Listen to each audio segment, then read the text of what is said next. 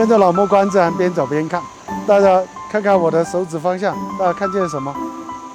哎，有个红色的一个植物，它是我们的高等植物的种子植物，但是它也是属于寄生的，它是蛇菇科蛇菇属，叫筒鞘蛇菇。啊，大家看它的形状，你可以意会一下。啊，它也通过种子繁殖，那么到一定的季节的时候，啊，它地下的那个寄生茎，它就会冒出这个相当于一个种状花絮的一样东西。那么到时候成熟之后，它就会裂开，释放种子到呃周边的土壤里面，找到适合的宿主要进行寄生。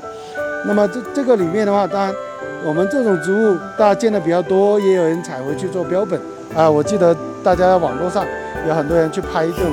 呃，蛇菇属的植物叫回春草啊，当然也有卖。但我因为这个寄生植物生长比较缓慢，它也要特殊的生态环境或者特殊的宿主植物，所以不太建议大家去大量的采挖，还是让它留待在这个角落里面，静静的展现它的美丽。